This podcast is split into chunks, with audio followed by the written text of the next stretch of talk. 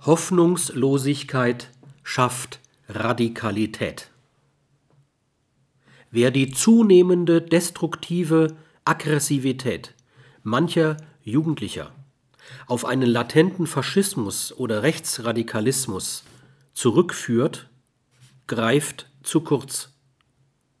Es geht jungen Menschen vor allem darum, sich eine Lebensorientierung zu schaffen, und mag sie uns noch so problematisch erscheinen.